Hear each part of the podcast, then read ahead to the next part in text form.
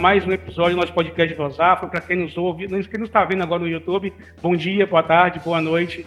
Não sei qual é que você está vendo com a gente aqui, se está ao vivo, se não está. E antes da gente apresentar a nossa convidada, eu queria pedir que vocês, né, que nos acompanham aqui no YouTube, aqui, que inscrevessem no canal do Banco Afro e também seguisse a gente também na rede social também, arroba Banco Digital Afro. E você que nos ouve no, no seu agregador de podcast preferido aí, também siga o podcast Voz Alta para que você receba também notificação sempre que tiver algum episódio novo. E, Laila, eu estava até aqui meio, meio apreensivo, porque antes de a gente começar, já vi meu áudio que estava passando um carro de som aqui na, na minha rua.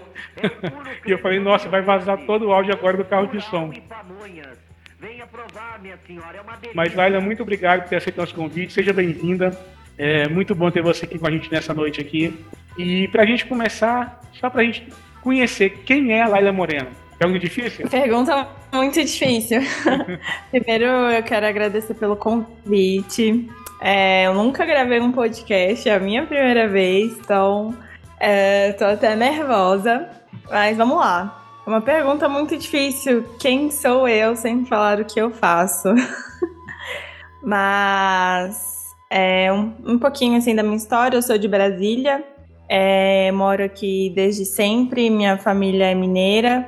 É, eu cresci no Varjão, que é uma comunidade na periferia aqui de Brasília. Moro aqui desde então. E falando de empreendedorismo, eu comecei a empreender muito cedo, né? É, eu acho que boa parte da galera da periferia começa a empreender por uma questão de necessidade. Quando eu era muito nova, não tinha muitas oportunidades de trabalho, assim, né? Como estagiário, jovem aprendiz e tal. Então eu sempre fui muito nessa onda de ter que fazer um dinheiro. Então, desde muito cedo eu quis empreender. E aí aconteceu de começar a trabalhar com tranças e hoje eu tenho um salão afro, basicamente é isso. Olá, sou a Nívia Passos, jornalista, e você está ouvindo Voz Afro, o podcast do Banco Afro.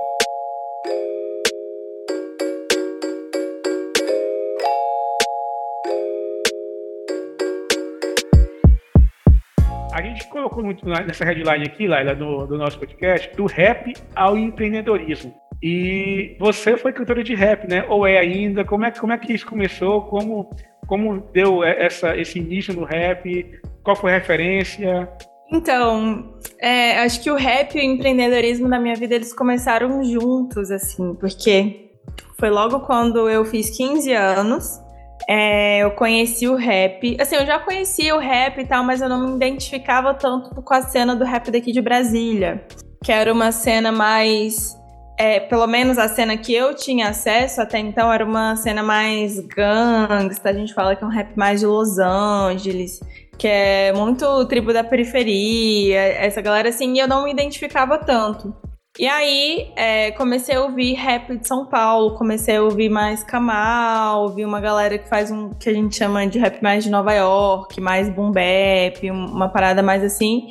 Eu me identifiquei muito. Junto a isso, bem nos meus 15 anos mesmo, eu tava no primeiro ano, eu comecei por um processo de, de identidade mesmo. Parei de alisar meu cabelo, alisei até os 15 anos, isso foi em 2010. Nessa época, a gente não tinha nem produto para o nosso cabelo, não tinha produto para cabelo cacheado. Acho que o primeiro produto que surgiu assim no, no mercado foi, foi uma marca aí que eu não vou falar o nome. E, e era o único produto que a gente tinha para usar específico para cabelo cacheado. E paralelo a isso, fazendo a transição do meu cabelo do, da química para o cabelo natural, eu comecei a me interessar por tranças. E foi num momento que minha mãe não tinha dinheiro, né? Minha mãe é, é empregada doméstica até hoje. Naquela época era muito difícil para trançar meu cabelo, era, era muito caro, não era acessível. E eu falei, cara, eu preciso aprender a trançar meu cabelo, preciso fazer alguma coisa, não tem como usar o cabelo assim. E isso foi bem quando eu comecei a cantar rap. Então, todo o meu processo de identificação com as tranças, é até fazer isso ser meu trabalho, foi, junto, foi caminhando junto com o rap. Isso até eu ter uns 22 anos, que aí eu já estava na faculdade. Eu sou formada em enfermagem, nunca exerci minha profissão, mas Aí eu entrei na faculdade, né? Tinha toda aquela história de, de TCC, trabalho de conclusão de curso, e não, não, não. Eu já tava trabalhando e aí não consegui me dedicar ao rap como eu dedicava quando eu era mais nova. Mas sim, eu comecei no rap e o rap é, me ajudou muito nesse processo de, de autoestima, de identidade, de entender o quanto é importante o empreendedorismo para a galera da periferia, né? O quanto é importante nesse processo de empreender eu ter esse senso de comunidade e fortalecer os meus. É, eu acredito muito que através do empreendedorismo a gente pode mudar vidas e tendo esse senso de comunidade enquanto comunidade negra e criar oportunidades não só para mim, mas para os meus iguais, é fundamental assim pro é o que eu levo para minha vida, é o que me sustenta empreendendo até hoje. É como eu lido com os meus problemas, as minhas associações profissionais vêm vem nesse sentido. Nossa, muito legal. E uma coisa, você, você falou que você alisou o cabelo por uma parte da sua vida e depois fez a transição, né, para o natural mesmo. Isso. Imagina que já na faculdade você já estava com cabelo natural, você não estava dessa transição Sim. mais, já tinha passado por isso. Já. Mas essa questão da, da transição, porque assim, eu vejo que muito, já ouvi na histórias, não sei se é máscara, mas muitas mulheres que alisavam o cabelo não só por questão de estética, mas para se sentir aceita também. Como você também foi assim ou não? Ou assim, porque, porque também assim, não, não, não que há alguma coisa de errado em alisar o cabelo, nada disso, longe disso. Não é isso que eu estou querendo dizer. Mas assim, mas há casos de pessoas que fazem isso para serem aceitas.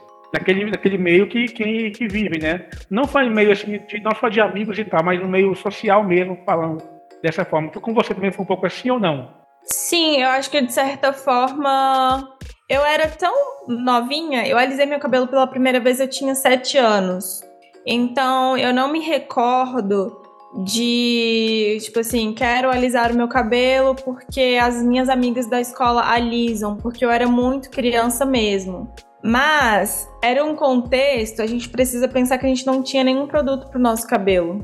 Minha mãe já alisava o cabelo dela. Então, e eu sou uma pessoa que eu tenho muito cabelo, muito cabelo. Então, de certa forma, era muito sofrido. Hoje a gente não tem, naquela época a gente não tinha o conhecimento que a gente tem hoje. Hoje a gente, hoje nós temos várias tecnologias, muitas ferramentas, muitos produtos, tem óleos, manteigas, cremes, máscaras, sérums, mil coisas específicas para o nosso tipo de cabelo. Mas eu lembro que eu falava pra minha mãe assim: ah, eu quero alisar meu cabelo porque eu quero meu cabelo igual da Marcela. Marcela é, é a filha da patroa da minha mãe. Então, a minha referência de um cabelo bonito, de como eu queria ser, era a filha da patroa da minha mãe, que tinha o cabelo lisinho. E eu lembro da primeira vez que a minha mãe alisou meu cabelo, eu joguei o cabelo assim, aí eu perguntava pra ela, mãe, meu cabelo tá igual da Marcela. Eu lembro disso, era nítido. Então, é sim, de certa forma, para ser aceito num, num grupo, num so social, num ambiente. E também, eu acho que né, era isso, naquela época a gente não tinha a tecnologia, o conhecimento que a gente tem hoje. Então é um mix dos dois, né? Como é que as mães lidam com o cabelo dessas crianças. Hoje a gente pode trançar, né? Tem várias formas de manter o, o, o nosso cabelo no dia a dia, mas naquela época era escovar, passar chapinha e é isso, alisar. Não, não tinha muitas opções. Sim, sim. E aí você veio a questão da faculdade, para faculdade, né? Sim. De enfermagem. De enfermagem. E como é que foi para uma mulher preta no curso de enfermagem? E eu acho que a enfermagem ainda é mais mesclado, né? Mais miscigenado ainda do que a medicina em si. Uhum. Sim, é, enfermagem ele não é um, um curso tão elitizado quanto medicina. Eu não sou, não tenho pele retinta, eu tenho pele preta clara, né? Sou preta de pele clara, aliás. Então, eu não sofri nada relacionado ao meu tom de pele. Mas, por exemplo, eu tive muita dificuldade em usar touca no meu cabelo. Eu usava duas toucas. Isso gerava alguns comentários, algumas piadinhas, né? Aí quando você tá lá, você dá uma risadinha aqui, fica desconfortável. Mas é isso, não tem, não tinha muito o que fazer. Mas na minha sala era bem miscigenada, assim, tinha várias pessoas pretas, várias pessoas pardas, é, até porque não era numa faculdade muito elitizada É, eu consegui bolsa de 100% pelo Enem na época. E foi numa faculdade mais. Não, não era tão concorrido assim, sabe? Então era uma galera mais. Como eu posso dizer? Era muito mais acessível pra galera de periferia estudar lá. Eu lembro que nessa faculdade tinha muitas pessoas de periferia, porque a mensalidade era mais barato, era à noite, então as pessoas podiam trabalhar durante o dia e estudar à noite. Então tinha todas essas questões que facilitavam pra gente poder estudar lá. Então eu não sofri nada diretamente relacionado ao meu tom de pele, primeiro porque, né, pele mais clara, e segundo porque era mais meu curso era mais miscigenado, assim, não era tão elitizado como um curso de medicina e tal. E, e rolou muito assim com você, por exemplo, essa questão de, de falar assim, ah, mas você nem é tão preta assim. Ah, rola. Rola ainda, né? Rola muito, rola. Hoje as meus clientes já me conhecem, mas há um tempo eu até evitava aparecer no, no, perfil do meu trabalho, porque eu sabia que as pessoas iam julgar quanto a isso. Já recebi vários clientes no meu salão que chegavam no salão e falavam: Nossa, achei que era uma negona que ia me atender. Eu já ouvi isso. Já ouvi. Mas eu, mas eu entendo esse lugar. Eu sei de onde, de onde vem isso. Foi, foi dolorido para mim. Dói ainda todas as experiências racistas que eu já tive. Mas eu não posso comparar meu sofrimento com uma de, uma mulher preta retinta, sabe? Todas as vezes que eu senti desconforto durante toda a minha vida, é, eu nunca associei ao meu tom de pele, por exemplo. Poderia ter, eu associava ao meu cabelo. Meu cabelo tá preso, mas ele fica muito armado. Associava, às vezes, já ouvi comentários sobre o meu nariz. Tipo assim, ai, seu nariz nem é tão largo, ele é só meio largo aqui em cima, umas coisinhas assim que eu, que eu já ouvi. Ou pelo meu estilo de roupa, porque, né, eu era novinha, ouvia rap, então tinha todo um estilo de roupa que eu gostava de usar, as pessoas olhavam e tal, faziam comentários. Mas é isso, já ouvi muito, mas, ah, mas você nem é tão preta assim. E parece que quando as pessoas falam você não é tão preta assim, anulam a minha dor. É como tipo, você não, você não pode falar sobre a sua dor, você não pode falar sobre as suas experiências, você não pode falar sobre o que você viveu. E eu acho que não é bem assim. Eu também faço parte disso, eu também faço parte dessa estrutura, eu também tenho uma história, né? É, eu também tô aqui para somar. Eu tenho, eu sou filha de uma mãe preta, de um pai preto, meu pai era retinto. E eu não preciso ficar falando, né, da minha árvore genealógica, porque também não é sobre isso. É sobre mim, é sobre a minha história, é sobre eu enquanto indivíduo. E eu vi sim várias vezes, ah, mas você nem é tão preta assim. Mas enfim, eu entendo de onde vem esse comentário, eu entendo de onde vem essa dor, porque as minhas amigas que são retintas, elas, elas têm histórias que são muito duras, são muito doloridas. E realmente não tem, não tem como comparar, não tem como. A gente vive numa sociedade que vai estar tá sempre te rotulando pela sua aparência, pela cor da sua pele. E é inquestionável que as pessoas de pele mais escuras sofrem mais. É inquestionável. Então eu entendo de onde vem esses comentários, eu super entendo. Você havia falado também em relação a, a não comparar, né? Uhum. A questão, você consegue comunicação agora, não comparar com a, com a pessoa que tem mais retinta. Mas esse não comparar, muitas vezes, eu acho que é perigoso para as pessoas, não para você. Uhum. Você já tem já todo, todo esse entendimento. Mas para pessoas que estão próximas a você, ao seu redor, pensar que, de certa forma, você está tá meio que é, não desmerecendo, é, como eu vou dizer, é, minimizando o, o, seu sofrimento também, porque a gente sabe que, que há esse problema com a questão do, do racismo no Brasil, há outra questão também da erotização do, da mulher negra, que é muito grande, uhum. né, é a mulata tipo, tipo exportação, né, como se, como se eu vi muito. Uhum. Eu imagino que você deve ter passado por isso várias vezes. Sim. É, nesse, isso também. Uma outra questão que eu te perguntar é o seguinte, é, você já chegou àquele ponto também já de estar de saber de explicar? A pessoa fala assim, ah, você não é tão preta assim. E aí chega esse contato, eu falo, cara, não vou explicar, vai dar um Google aí, pesquisa sobre o assunto, ou você ainda senta, conversa, explica e tal, como você lida com isso? Cara, primeiro sobre a comparação, sobre não comparar. Como eu posso. É porque eu, eu sei de onde vem é, é isso, mas muitas pessoas não entendem. E sim, eu acho que quando isso acontece, é uma tentativa de anular a minha dor, é uma tentativa de tipo assim, aqui não é o seu lugar de fala, E quando eu acho muito problemático é, esse lance do, do local de fala, porque eu também posso agregar, sabe? E sei lá, são muitas camadas, são muitas nuances. E sim, para explicar, tem que voltar muito lá na história sobre todo o embranquecimento que a gente, né, que a gente sofreu na nossa, na nossa sociedade. É, tem que voltar muito, muito, muito, muito, muito lá na história.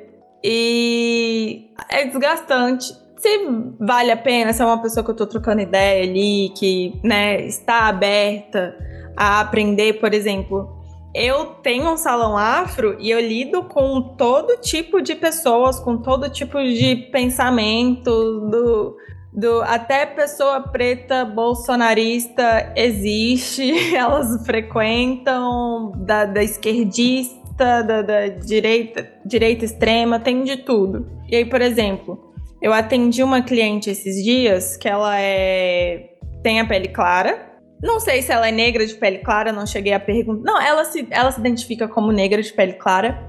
E ela, fala por, ela fala, me falou, por exemplo, que ela não conversa sobre racismo com o filho dela, porque ela não quer que o filho se sinta um coitado. Ela não quer que o filho dela, o, filho dela também é negro de pele clara, não quer que ele se sinta diminuído e que ele precise de de mecanismos como cotas, por exemplo. Ela não quer que ele não se que ele se sinta incapaz de algo. E aí, como eu estava ali com o tempo, eu voltei na história, eu expliquei várias coisas para ela. Eu falei: olha, se você não ensina o seu filho a indicar, a, a identificar racismo, quando ele sofrer esse tipo de violência, ele não vai saber que ele está sendo violentado. Ele não vai entender esse tipo de violência que ele está sofrendo e isso pode gerar vários danos na, né, na saúde mental dele. A gente não sabe é, até quanto isso pode afetar ele no futuro. Então é importante que se fale sobre isso. Não é uma questão dele ser menos capaz, dele ser um pobre coitado, como ela me, me colocou da, dessa forma, porque ela falou assim: eu era muito, muito pobre e eu consegui ingressar na faculdade. Hoje eu tenho uma vida boa, hoje eu tenho não sei o que, não precisei de cotas, não precisei de, de, de várias coisas. E assim, cara, ou eu precisei de vários programas do governo para estar tá onde eu tô aqui hoje, sabe? E não é uma questão de coitadismo, não era porque eu era incapaz, não. E aí a gente tem que voltar muito na história, isso exige muita disposição, muita energia para gastar. Quando eu tô com tempo e tô na disposição, eu explico. Quando eu não tô, eu. No salão, geralmente, eu tenho essa disposição. Lá a gente fica muito tempo sentado, muito conversando muito tempo, então geralmente eu explico. Agora, assim, no dia a dia, no rolê, pra mim, eu prefiro não me desgastar às vezes. Eu entendo. É, e você falou assim, essa questão agora, a gente vem já no assunto sobre, sobre também empreender também, mas uhum. só um, um parênteses aqui. É, você falou essa questão da, da, da, pessoa que fala, que a mãe, né, que falou que não fala sobre racismo com o filho e tal, uhum. por motivos que você acabou de descrever. É, uns, há um tempo atrás a gente gravou um podcast, não lembro com quem que foi, que a pessoa falou comigo assim, falou assim, cara, eu acho que eu não, vou, eu não gosto quando fala sobre racismo, porque quando eu falo sobre o racismo, eu falo sobre o racista. Uhum. Eu tô falando sobre a pessoa, tô falando sobre mim. Então ele prefere falar sobre engrandecer e enaltecer o negro. Uhum pessoas negras e tal, destaques ou não destaques, enfim. E alguns episódios depois, a gente gravou com a Thaís Bernardes, Notícia Preta. Uhum. E eu comentei sobre a Thaís. A Thaís falou assim: não, discordo frontalmente. Eu acho que a gente tem que falar sobre isso sim. Uhum. E fazer o máximo de barulho possível. Uhum. E, e no, no, primeiro momento, eu concordei com, primeiro, com a primeira pessoa que falou isso comigo, né? Sobre a questão de não ficar latando sobre racismo. Mas no segundo momento, eu, falei, eu pensei, eu pensei também da, da Thaís também. Eu falei: caramba, é verdade, cara. Uhum. A gente não pode se calar. Então, assim, é, eu, você não acha que talvez o fato dela não falar com você, você falou que conversou com ela, foi, foi mais. A, a, volta um pouco na história, né? De toda a origem de tudo e tal. Uhum. Mas o fato de, de, muitas vezes não falar sobre isso não pode também. É, não vou dizer, como vou dizer, talvez criar um, um, um adolescente, um jovem, um adulto que não criou essa casca, digamos assim, do cara chegar no, de, de, na hora que deparar com com racismo em si mesmo, assim, não saber nem como lidar. Porque muita gente, mesmo a gente já, já tá um pouco mais lendo, um pouco mais estudado e tal, é difícil lidar. É bem difícil lidar quando acontece. Mas quando você nem fala sobre isso. É, então, eu acho que existem. como eu posso começar assim? Quando você fala demais sobre racismo, parece que é só isso. E para quem tá de fora, às vezes é muito chato, né? Tipo, a gente fala o tempo todo, todo dia é um caso de racismo, todo mundo é um, todo dia é uma coisinha, todo minuto acontece uma coisa. Imagina para quem tá sofrendo racismo todo dia, toda hora, o quanto é chato para quem tá sofrendo, né? Às vezes é chato a gente ficar postando sobre as coisas, ficar falando sobre as coisas, mas quando a gente não fala, eu acho que a gente nega a existência do racismo. Aconteceu um caso de racismo que ah, passou batido, não, não vou comentar. Então, ele não existiu, ele não foi debatido, ele não foi exposto. É, é, como, é como se ele não existisse. A gente nega a existência do racismo toda vez que a gente se nega a falar sobre, né? É, mas eu entendo também que esse lugar é um lugar de muita dor. E eu não posso exigir de uma outra pessoa preta que ela se posicione o tempo todo, que ela fale o tempo todo, porque eu não sei o quanto que isso dói nela, sabe? Mas para mim, eu, Laila, eu acho importante é, falar sobre isso, educar as pessoas sobre isso. É, eu falo sempre que posso, sempre que estou na disposição, eu acredito muito no diálogo. Tem gente que né, já desistiu do diálogo, tipo assim, ah, quer aprender? Procurei no Google. Eu ainda acredito que no diálogo. E eu acho que vem do letramento racial mesmo, é de você aprender. Eu acho que o letramento racial é igual, é igual aprender a ler. Uma vez que você aprende a ler, você não consegue olhar uma palavra sem saber o que está escrito. Você olhou, você sabe, você sabe o que está escrito ali. Você não precisa necessariamente, hum, agora eu vou ler essa palavra. Não, é instantâneo, você já identificou o que, o que aquela palavra quer dizer. Quando você não tem letramento racial, você não consegue identificar quando você sofre racismo. Eu conversei isso sobre com os amigos esses dias, assim, sobre várias vezes entrar em um lugar chique, onde tem pessoas, né, mais ricas, mais arrumadas, mais não sei o quê. A gente sempre tinha a impressão que as pessoas estavam reparando na gente porque a gente era pobre, ou porque a gente estava mal vestido, ou, ah, é porque o meu cabelo tá fazendo chapinha, mas não tá liso o suficiente, tá um pouco armado, tá um pouco. Cara, quando você aprende letramento racial, fica muito mais fácil identificar quando é racismo. Por que, que essa pessoa tá me olhando? Por que, que essa pessoa tá me tratando assim? Por que, que essa pessoa acha que eu sou o funcionário do lugar e não um cliente? Vem do, do letramento racial. Então é muito importante que a gente fale sobre isso, que a gente exponha sobre isso mas eu também entendo que esse é um lugar de dor e que algumas pessoas prefiram não falar sobre. E eu não posso cobrar isso de uma pessoa preta, porque a gente tem que cobrar mesmo, são dos brancos. Porque essa merda toda acontece por causa das pessoas brancas, por uma questão histórica.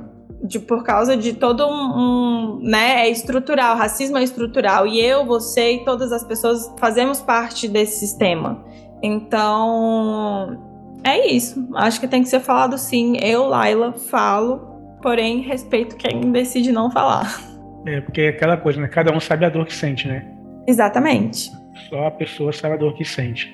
Entrando um pouco na questão do empreendedorismo. Afro-itinerante, como é que começou? O que, que levou você a querer trabalhar com tranças? Como é que foi? É... E como, e como é esse dia a dia, igual você falou, a pessoa chega lá e fala assim, ah, eu acho que aquela negona que tá aqui fazendo tranças. Como, como é que é isso? Então, eu comecei a fazer tranças. Primeiro eu queria trançar meu cabelo. Eu lá eu tinha uns 15 anos quando eu comecei. E foi bem numa época que eu queria muito trabalhar. Eu já fazia coisas para vender na escola, fazia brinco, fazia uns docinhos. E nessa época eu morava na Invasão. Eu morei em barraco de madeirite minha vida inteira, até os 17 anos. E aí eu lembro que naquela época eu enchi o saco da minha mãe para trabalhar. Mãe, eu preciso trabalhar, quero trabalhar.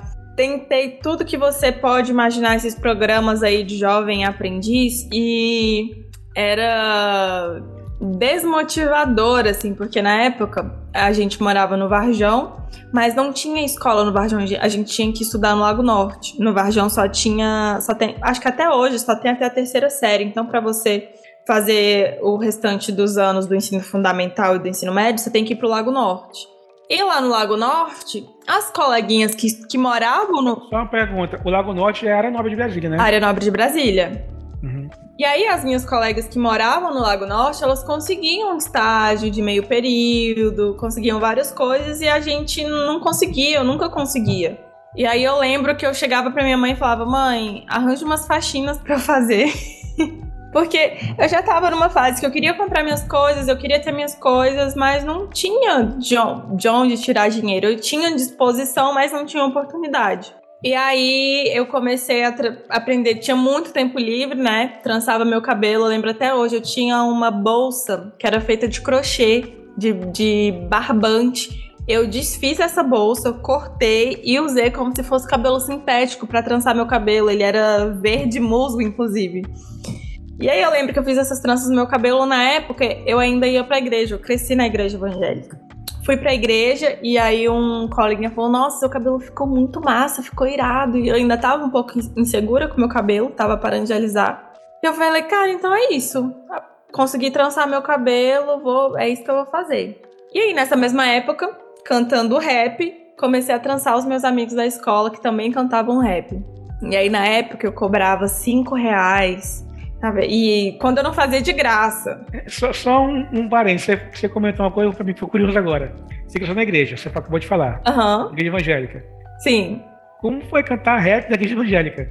Era um rap, era, era um rap gospel ou não? Não, não era rap não gospel. Era. E foi... como, é que, como é que a igreja via isso? Porque assim, hoje, isso o quê? Isso aqui, há quantos anos atrás era isso? Foi em 2010. Então, três anos atrás. Uhum. Hoje já não vê com bons olhos, muitas igrejas não veem. Como foi a ideia três anos atrás sobre isso?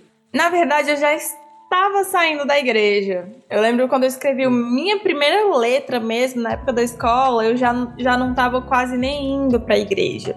Porque nessa mesma época, meu pai. É um parêntese, resumindo, meu pai estava preso e o meu pai faleceu na, na, na Papuda, que é a penitenciária daqui de Brasília. E aí eu senti que ele ia morrer. Cheguei pro pastor e falei: e o pastor falou: Não, Deus vai te dar a oportunidade de ver o seu pai, não sei o que, não sei o que. Fez toda uma profecia lá. Resumindo, eu tinha 15 anos, meu pai nunca quis que eu fosse visitar ele, nunca deixou. E, e aí ele faleceu lá, e aí eu fiquei sabendo um mês depois que ele faleceu. Então aí eu me desencantei da igreja, assim. Várias pessoas vieram me dar umas explicações mirabolantes para a profecia do pastor. E aí eu falei, cara, isso aqui não dá pra mim. E aí eu já tava começando a ouvir rap, aí foi só o que eu precisava mesmo pra ir pra igreja. Então não rolou rap gospel, não, não, não corri o risco. Foi, já estava no mundão desviada mesmo, como eles falam. E, e foi aí que eu comecei a cantar rap e comecei a trançar cabelos.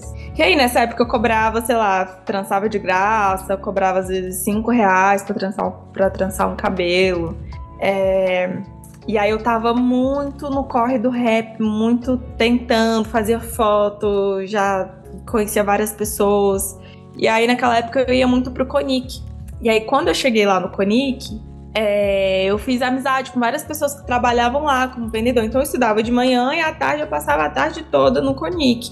Lá tinha várias lojas de, de disco, de vinil. Era, era, hoje já tá meio meio morto, assim, mas naquela época ainda acontecia, tinha batalha de MCs, então passava a tarde inteira no Conic.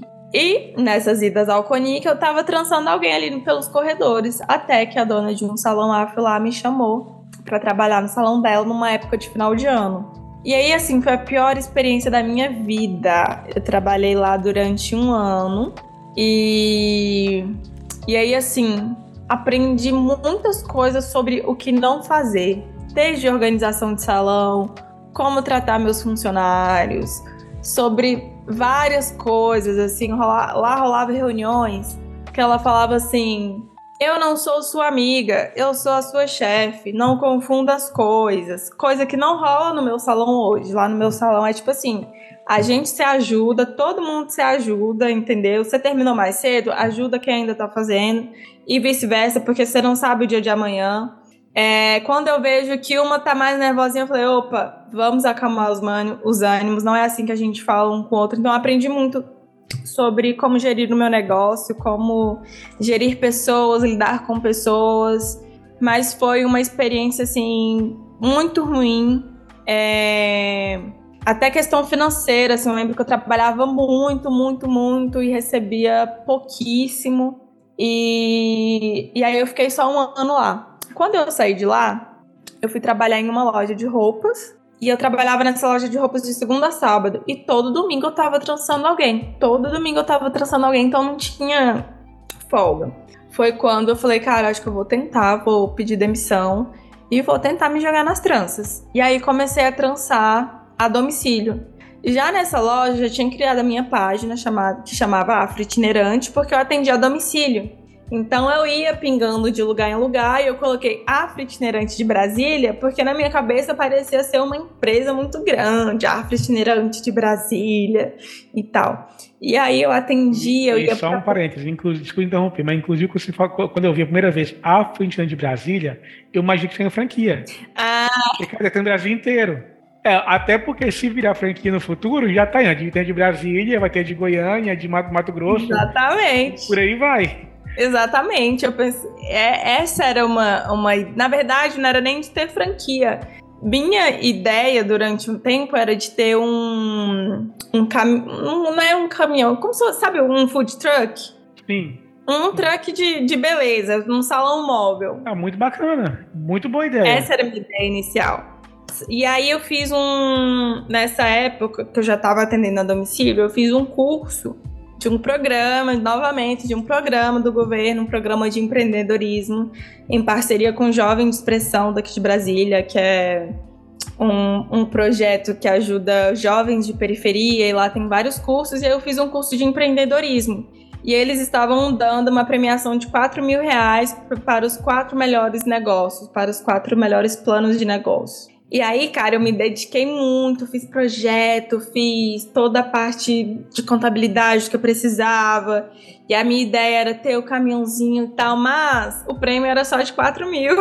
Com 4 mil eu não consegui fazer nada do que eu queria. Mas eu peguei esses 4 mil reais e comprei tudo de material, comprei tudo de cabelo. E aí foi indo. Era um péssimo fornecedor que eu tinha. Eu não recebia quase nada em cima desse material. E aí foi quando eu atendi uma cliente. E essa cliente era cabeleireira, só que ela tratava de, de cabelo, cabelos mesmo, ela não fazia trança. Ela falou: Cara, eu tô querendo alugar um espaço e eu te alugo uma cadeira. O que, é que você acha? Eu preciso de alguém para me ajudar no aluguel. E aí eu fiquei. E ela me cobrou 500 reais na época. Eu fiquei, caramba, será que eu dou conta? Será que eu vou dar conta de pagar esse aluguel de 500 reais? Na época eu já tava morando sozinha, eu já pagava 550 do meu aluguel da, da minha casa. Eu fiquei muito insegura. Será que eu vou? Será que eu vou? Ela, não, você dá conta, você dá conta, vai rolar assim. Fui. E aí, o salão dela tinha quatro cadeiras. Eu sei que eu fiquei lá, se eu não me engano, três anos. E aí, fiquei lá três anos. Do, no final desses três anos, ela estava sozinha e estava eu e mais duas ajudantes. Então, às vezes, eu ocupava três cadeiras das quatro que ela tinha. Então, começou a ficar insustentável manter ele naquele lugar. E aí foi quando eu resolvi abrir o meu espaço. É, esse salão que ela tinha era uma sala em cima, no primeiro andar, então eu desci para a área comercial mesmo. E aí o valor do aluguel era tipo quatro vezes o que eu pagava. E aí já começou a ficar insustentável, insustentável e aí eu decidi descer para a área comercial do, do, do prédio mesmo, lá no térreo, que era quatro vezes o valor do aluguel que eu pagava. E aí eu lembro que assim, eu tinha, eu tinha 7 mil reais na minha conta, e aí eu fui no banco, pedi um empréstimo. E aí na época eu não tinha muito, eu não tinha crédito, né? Que é, eu era MEI, e aí era um microcrédito assim de, sei lá, 12 mil reais para pagar em dois anos. De 12 mil eu tinha não, acho que era 13, 14 mil reais, e aí eu ia pagar 21 mil reais no final. É, mas eu não tinha muita opção. Assim, eu era, era, o era o único crédito que eu tinha, era onde eu tinha minha conta no banco, o único banco que eu tinha relacionamento, ou era isso ou era isso. E aí eu peguei esse empréstimo, desci, fui aos trancos e barrancos, porque isso foi em novembro de 2019. Em 2020, o que aconteceu? Pandemia. No início de 2020. Enquanto eu estava no salão dessa minha amiga, eu treinei duas pessoas. Em janeiro de 2020, as duas me pediram demissão porque elas foram embora para o Rio de Janeiro. E aí eu fiquei, caramba, e agora? Eu tenho um aluguel de mais de dois mil reais para pagar. Tem fornecedor, tem empréstimo que eu não posso devolver o dinheiro. O contrato do aluguel não tem como voltar atrás, porque o contrato é de um ano. E aí, assim, eu sou um milagre, porque não era nem pra estar aqui. É, na época eu tinha dado alguns cursos de trança e aí eu chamei duas alunas minhas para trabalhar comigo. E aí foi um período muito difícil porque elas ainda não tinham, elas não tinham muita experiência, a gente perdeu muito cliente nessa época, porque elas ainda estavam pegando jeito e tal. E não tinham o que fazer. A gente elas aprenderam ali na marra, aprenderam atendendo o cliente, a Vera. Mas a gente conseguiu. E e é isso, elas, uma delas não, tão, não está mais comigo, já foi abrir o próprio espaço dela. E, e aí eu já tenho outro grupo de pessoas comigo agora. E é isso, assim, estamos aí. Até hoje, o salão que a gente está agora já está pequeno, a gente tem uma demanda muito grande de, de clientes. Eu tenho muitas pessoas que gostariam de trabalhar comigo, mas eu não tenho espaço físico. Então, a nossa pretensão agora, a nossa tendência é de expandir mesmo. Porque agora a gente tá com um problemão, por exemplo, esse mês eu já não tenho mais horário disponível. Se alguém quiser marcar com a gente, vai ser só em fevereiro. E, e que, belo, e que belo problema, né? Belo problema, é um problema que é bom de ter. Me tiro sério às vezes. Exato. Mas é bom de ter, não posso reclamar. É, mas é isso, deu, deu tudo certo, aos trancos e barrancos. Aprendi muito, mas eu tive que errar muito para aprender. Eu imagino, mas assim, é, você falando do erro, uma coisa que eu, eu costumo dizer é o seguinte: que no Brasil, empreender é para é para poucos, tá? Sim. Porque o errar aqui custa muito caro. A gente vê, eu vejo, a gente vê muito assim, até em filme, série, mas também lê a respeito também. Estados Unidos, por exemplo, um país mais liberal, economicamente falando, e a pessoa quebra lá, cara, daqui a pouco já vai lá, já abre, abre outra empresa, quebrou de novo, abre outra empresa e vai falindo isso, sabe? Até dar certo. Aqui não é bem assim. Aqui, se você quebrar, você quebrou mesmo. Uhum. Porque até para você fechar a sua empresa tem um custo muito alto, não é tão baratinho assim para fechar uma empresa.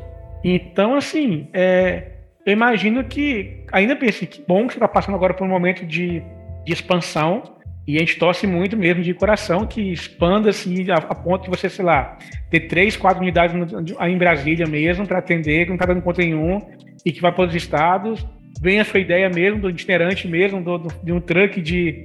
Foi de truck, mas foi de truck. Um truck de beleza, né? Um build truck talvez seria. Sim, exatamente. De beleza e tal. Mas eu imagino também assim que, igual você falou, teve um momento que não foi fácil no início, né? Mas em algum momento você chegou a ter medo assim, na de falar assim, cara, não vou dar conta, eu vou quebrar. O tempo todo. O tempo todo. o tempo todo. Eu acho que até, até hoje, assim, eu acho que nada, quando você empreende, nada é muito garantido. Uhum. É lógico que eu tenho um conforto de ter transformado o nome do salão em uma marca, as pessoas conhecem o Afro Itinerante, ele já tem um nome que vai para além de mim, então meus clientes não vão no salão querendo ser trançadas pela Laila, elas vão no Afro Itinerante, fazer o cabelo no Afro Itinerante. Isso foi até bom não associar o meu negócio à minha imagem, né? Porque eu posso ter outras pessoas trabalhando comigo, gerenciando ali, não, nunca foi a minha pretensão, né, colocar meu, né, falar, é, o negócio é meu, tanto é que até pouco tempo as pessoas falavam, ah, de quem é o salão? Eu sempre falava, é nosso, é nosso, é nosso, nunca falava que era meu. É, mas o medo, ele sempre, ele sempre vai existir, porque não tem como você ficar confortável num lugar só durante muito tempo. Ou você cresce, ou você regride. Você nunca vai ficar confortável ali. E crescer é desconfortável, dá medo. É... E errar, a gente erra o tempo todo, sabe? É um material que você jura que vai sair muito rápido, que as pessoas vão aderir, que as pessoas não aderem. É, e você fica com o material parado. É um investimento que você faz, talvez, num, num design que você. Esse, isso aqui vai dar certo, não dá. A gente faz um outro projeto paralelo, né, ao atendimento de salão que se chama Afro Jaming, que é uma feirinha que a gente faz num, em um domingo específico, onde a gente chama outros empreendedores que trazem seus produtos. Na maior, na, na maior parte, não, todos eles são produtos autorais dessas pessoas, pessoas negras. E a gente coloca um espaço de música para DJ, umas cadeirinhas de praia, comidinhas, umas, umas cervejinhas. Dessa, nessa última edição a gente até fez uma parceria com uma marca de cerveja grande, que foi bem legal. É, mas no começo, na primeira edição, a gente tomou uma reaí de 800 reais nesse eventinho de domingo à tarde, sabe? Que deu muito certo para quem foi, se divertiu muito, mas financeiramente não tinha dado bom. Então a gente está sempre é, aprendendo. Todo é um projeto novo, é um material novo que você quer testar, que você acha que vai ser de uma forma e não vai. E é muito desmotivador. E eu sou muito dramática. Eu não exponho isso para as pessoas, mas toda vez que o negócio der errado, eu, ah, meu Deus, não tá acabando. Mas eu me mantenho aqui, né? Caladinha na minha, não, tá tudo certo. Amanhã é outro dia, amanhã é outro dia. Mas para mim dói profundamente. E, e, essa sensação de querer desistir, eu acho que ela é constante. Imagina, como você falou, não tem garantia de nada, né? Esse mês você tá com a agenda lotada, mês que vem pode estar tá bem difícil. Exatamente, eu não sei como é que vai ser o mês que vem. Lógico que todo mundo fala, ah, é muito difícil. Assim, há muito tempo é muito difícil ter horário com a gente. Mas eu não sei até quando vai ser assim. Eu nunca tenho como garantido. Nunca. O salão é no Varjão mesmo? Ou outro lugar? Não, ele é na Asa Norte, que é um lugar central aqui de Brasília. Então ele é bem acessível. Ele é bem no, no plano piloto. É. Para algumas pessoas é área nobre, eu acho que é para as pessoas que talvez as pessoas pareçam ser ricas, mas não são, naquela área ali. Mas é um, Sei como é que é. Mas é um lugar central, é um lugar acessível, onde dá para as pessoas de, dos, dos extremos chegarem. É bem uhum. central. Uhum. E você pensa, é, você falou da expansão de um local maior, né? Você pensa também em abrir também outras unidades? Uhum. Penso muito, porque é, eu acho que muitas empresas não querem perder seus funcionários, né? Mas elas também não criam mecanismos para que essas pessoas cresçam junto. Então, quando as minhas duas primeiras é, colaboradoras pediram demissão, eu fiquei extremamente dolorida, tipo, caramba, passei mais de um ano ensinando tudo que eu sei e tal, e agora elas vão embora assim, não.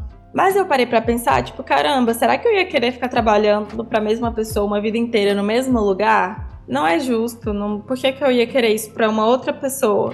Isso eu falo tanto de crescimento da comunidade preta, porque eu ia querer isso para uma outra pessoa preta. Essa pessoa tem que crescer junto comigo.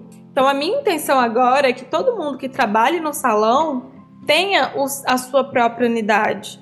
E hum, antes melhor do que ela sair do salão e tentar abrir o próprio negócio do zero, ela pode ser é, gerente de uma filial, ela pode ser uma sócia de uma filial e abrir um salão aí que já tem uma marca, que já tem nome, né? Já tem um, um, selo de qualidade que as pessoas conhecem. Ela, ao invés dela ir sozinha, ela já pode ir com uma equipe pequena de duas, três pessoas junto com ela, ter todo o suporte de mídias sociais, né, de, de publicidade que a gente tem. Então, é assim, crescer juntos. Crescer juntos. Eu acho que eu sou muito coerente com as coisas que eu acredito, porque eu não saberia viver falando uma coisa e saber que e sabendo que as minhas colaboradoras sabem que na vida real não é isso.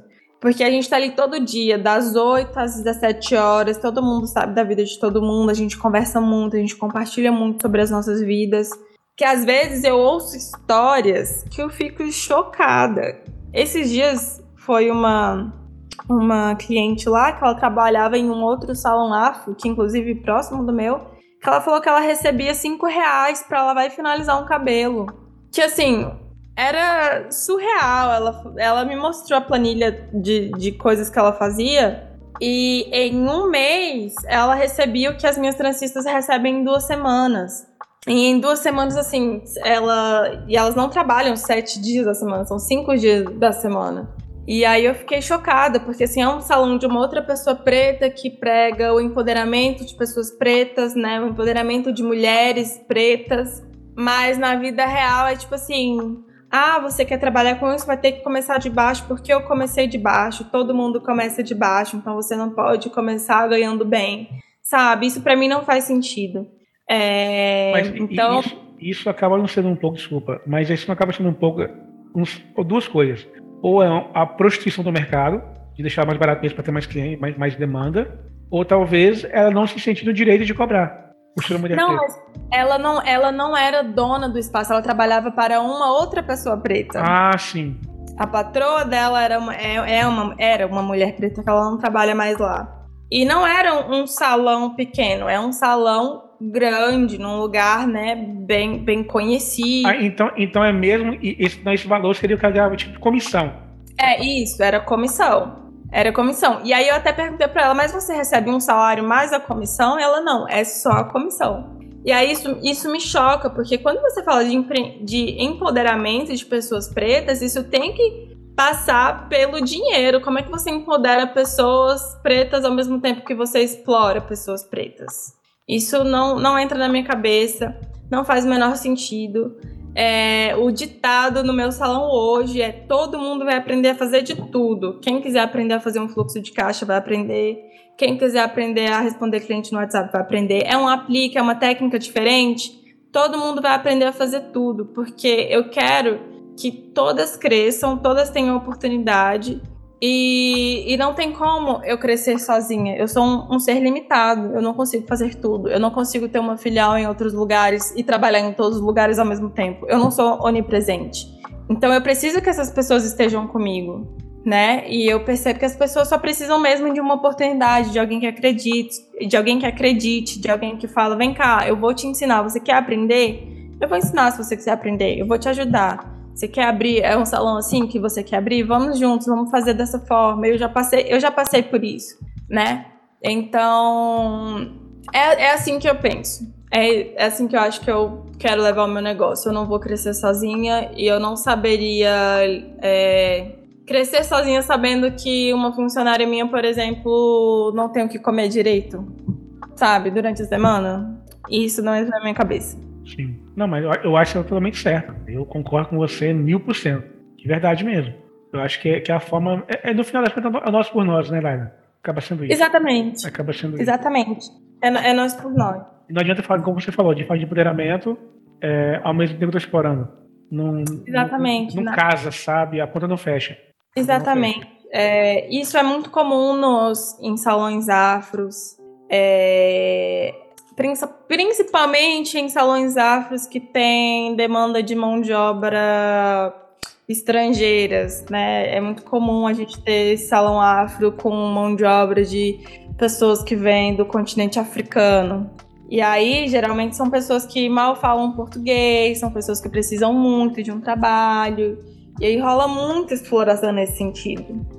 É, então são coisas que eu vi de perto, que eu não concordei quando eu vi, que eu não concordei quando foi comigo, que me doeu quando foi comigo. E eu não, não quero isso para as minhas colaboradoras que estão que estão lá comigo todo dia, porque, cara, trançar cabelo não é fácil. É um serviço braçal, ficar em pé demora, né? E demora muito, demora muito, né? E nem todo cliente é um cliente, aquele cliente massa, aquele cliente legal. Uhum. É lidar com pessoas, pessoas têm dias e dias. Tem dia que o cliente tá, tá de bom humor, tem dia que o cliente não tá de bom humor. Sim. Né? Então é um trabalho difícil. E é mais difícil trançar homens ou mulheres? Tem a mesma dificuldade, eu acho que depende mais da técnica. Tem cliente que chega lá e fala assim: ah, vocês fazem tranças masculinas? Eu falo, mas trança não tem gênero. A trança não, ela não é para mulher ou para homem. A mesma trança que eu faço numa mulher, eu posso fazer em um homem. Então, o grau da dificuldade ali, ele é o mesmo. É, depende mesmo da técnica em si. Mas a mesma técnica eu posso fazer em qualquer pessoa. É, a gente chegou no final aqui, lá da nossa gravação aqui. Estamos já com 55 minutos já de, de live. Caraca, passou rápido, voou. Sim. O papo tá muito, muito legal, mas eu prometi para vocês serem no máximo uma hora, né? A gente conversou, seu tempo. E aquela perguntinha clichê, como é que você se vê daqui a cinco anos? Como você vê a Laila e o Afro Itinerante daqui a cinco anos? Cara, então, posso soltar uma bomba aqui? Claro, por favor. Esse ano eu vou embora do Brasil. E e aí o salão ele vai continuar, né? Uma das minhas colaboradoras, inclusive, vai comprar uma parte. Por isso que eu acho importante a gente ter essa noção de que a gente não vai conseguir sozinhos, não vai. Eu tinha muito essa pretensão, né, de fazer tudo sozinha, porque pra gente é tudo tão difícil que é difícil até de pedir ajuda às vezes. É, porque por exemplo, eu não, eu, se eu quebrar hoje, se eu quebrar hoje, eu não tenho, eu não tenho como pedir ajuda para minha mãe, não tenho como pedir ajuda para ninguém, para nenhum dos meus familiares. Então é uma, é uma, jornada muito solitária. Então eu preciso acreditar no, poten, no potencial das pessoas que estão comigo. Então esse ano eu vou embora do Brasil, vou morar nos Estados Unidos. O salão ele vai continuar. É, e a nossa política de expandir, de ter outros, outras filiais em outros lugares continua. É, as, o conhecimento dentro do meu salão ele vai ser repassado de colaborador para colaborador. Isso é uma cultura que a gente tem lá. E acho que daqui a cinco anos a gente tem a itinerante nos Estados Unidos. Acho que é assim que eu me vejo em cinco anos. E é exatamente o que eu te perguntar, se teria uma filial lá, uma, não, uma nova unidade lá. É. E só uma coisa, é, cara, muito, muito legal isso, muito foda mesmo sair embora e tal, buscar uma, uma, até uma vida melhor do que no Brasil, né? Sempre nesse sentido que as pessoas normalmente vão embora e tal. Ou talvez até com uma, uma experiência nova também, de um lugar fora, de uma cultura diferente da nossa. É, como, como você olha para você assim, olhando para o seu passado, a Laila, nasceu na comunidade em Brasília, Distrito Federal, na verdade, né?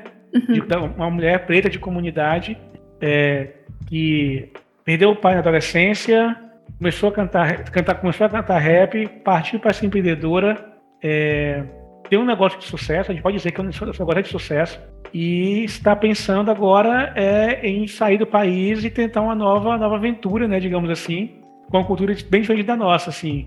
Como você olha para você mesmo, assim, né, desde a, dessa, toda, toda a sua trajetória até agora? Cara. É, é assim, só, só um, um, um parêntese, um hashtag de, é de orgulho, né? Convenhamos. Então, é, é de orgulho sim. Às vezes na correria do dia a dia, a gente tá tão né, preocupado com as correrias que a gente não, não tem esse cuidado de olhar para trás, de olhar para nossa história. Mas eu acho que eu sonhei muito pouco, porque eu consegui muito mais do que eu sonhei e eu acho que eu podia ter sonhado mais alto se eu soubesse que era possível, sabe? Eu acho que a gente vem de uma realidade tão miserável, sabe? Que as minhas referências, de, por exemplo, de pessoas bem-sucedidas, elas não eram bem-sucedidas. Elas só tinham um básico, sabe? Às vezes é tipo assim. É, almoçar todo, por exemplo, na minha casa, eu lembro que quando a gente morava na invasão, a gente comia salada aos domingos, alface, tomate, essas coisas, era o gostinho da comidinha de domingo. A gente sabe que o domingo tem um, é uma comidinha diferente. Então, para mim, tinha certas coisas que eram só de pessoas ricas. Às vezes, por exemplo, ir num cinema. Eu fui no cinema, eu já era, tipo, bem grande. Eu não, não tive essa cultura da, por exemplo, da minha mãe me levar ao cinema. A gente não tinha dinheiro para isso. Nossa, nosso lazer era ir pra igreja. Então eu vinha de uma a gente vem de uma realidade tão miserável, tão miserável, que a gente sonha com o básico.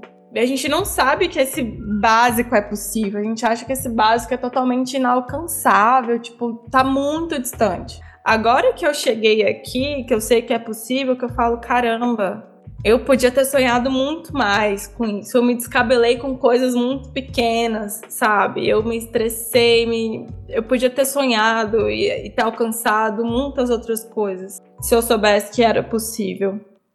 Mas é isso. Hoje eu já sonho com outras coisas. Hoje, hoje eu já tenho outras metas.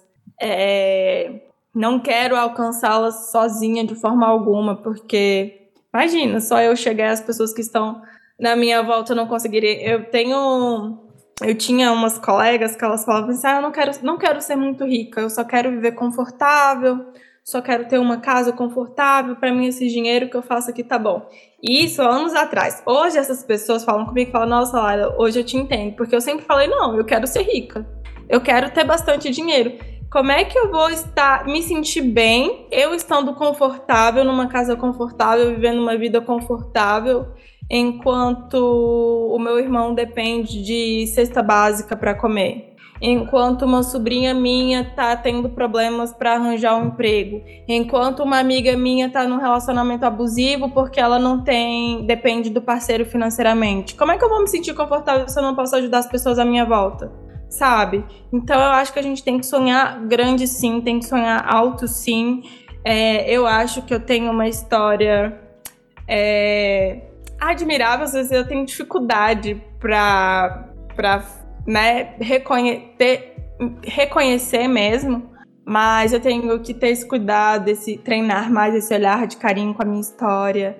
E eu acho que é sim uma história de sucesso, mas a gente pode mais, a gente pode muito mais, porque não basta só eu estar bem. A gente vive numa comunidade muito grande e muitas pessoas precisam disso, então é só o começo. E aquela coisa, né? É, isso acontece muito comigo assim, de colocar a cabeça do travesseiro no fim do dia, na hora de dormir, uhum. e pensar, cara, eu tenho uma cama confortável, eu tenho um teto na minha cabeça, eu tenho comida na minha mesa, eu tenho, tenho o privilégio de um supermercado escolher o que eu quero comer. Exatamente. E tanta gente dormindo na rua, não tem o que comer, passando fome.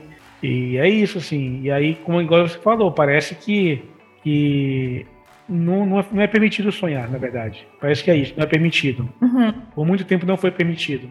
Mas quando você começa a atingir algum, alguns objetivos de vida, como você falou, o básico do básico, uhum. é, de ter pelo menos dignidade, você vê que é possível sonhar mais alto, sabe? Alcançar voos maiores, mais altos, na verdade. Sim, sim, exatamente. É bem isso que você falou. E para a gente finalizar, qual a mensagem que você deixa para quem está nos assistindo aqui no YouTube ou quem está nos ouvindo no, no agregador de podcast? Gente, ai, que não, não sei o que dizer, mas é, sonhem alto, sonhem com o impossível mesmo, sabe? Tipo, um, pegam de referência pessoas que você acha que você nunca vai chegar nesse lugar e tem isso como referência, tem essas pessoas como meta, de, referen de preferência, pessoas que refletem o que você é pessoas da sua cor, pessoas que têm a mesma origem que você.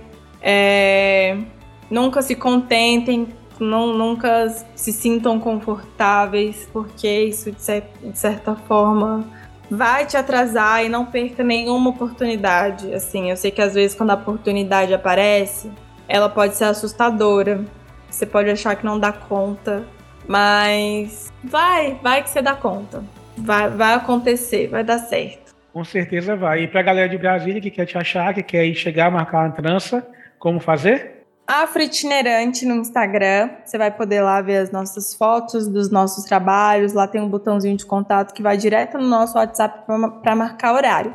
A gente fica ali na Zanorte, na 307, é, no bloco B. O, salão, o único salão afro que tem ali na, na 307, então é bem facinho de achar a gente. E é isso, manda uma DM no Instagram para mais informações, manda um WhatsApp que a gente sempre responde. E manda logo, porque fevereiro tá chegando, já tá daqui a pouco lota a agenda também de fevereiro. Exatamente. E aí não tem vaga, vai ser para março, abril, e aí você vai postergando, né? Exatamente. Então, Eu já preparo o cabelo do carnaval. Exatamente. E esse ano tem carnaval, né? Esse ano tem carnaval, finalmente. Finalmente, finalmente.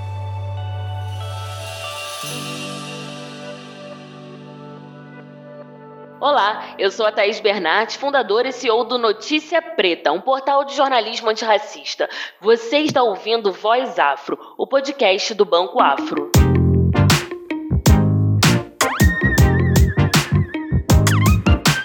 Laila, muito obrigado por, por, esse episódio. Curti muito mesmo o papo, muito bom, muito, muito bom conhecer um pouco essa história. É, desejo todo o sucesso do mundo para você, de verdade mesmo. E a gente, que eu, a gente possa andar aqui em Vitória e ver uma, uma unidade de vocês aqui também, aqui em Vitória, e no Brasil inteiro também, que a gente que expanda mesmo o negócio, quem sabe daqui a alguns anos também fora do Brasil, né? Ai, com certeza. Muito obrigado. O prazer foi meu. Adorei minha primeira experiência num podcast. Foi muito bom. E pode preparar que em breve vai ter Afro Itinerante no Brasil inteiro. A gente está trabalhando para isso. Eu confio nas minhas meninas, confio no nosso trabalho, acho que a gente tem total capacidade para isso. E é isso, vamos, vamos trabalhar, vamos, vamos chegar lá. É isso aí. Para você que nos acompanha até aqui, nosso muito obrigado. E mais uma vez, não deixe de seguir o Banco Afro nas redes sociais e também não deixe de se inscrever também no nosso canal também. E vai estar aqui na descrição do vídeo é, e também na descrição também dentro do, do agregador de podcast aí, as redes sociais da Laila e do Afro Itinerante. Só seguir ali, tá bom? Valeu, gente. Até a próxima. Tchau, tchau. Valeu, Laila. Tchau, obrigada.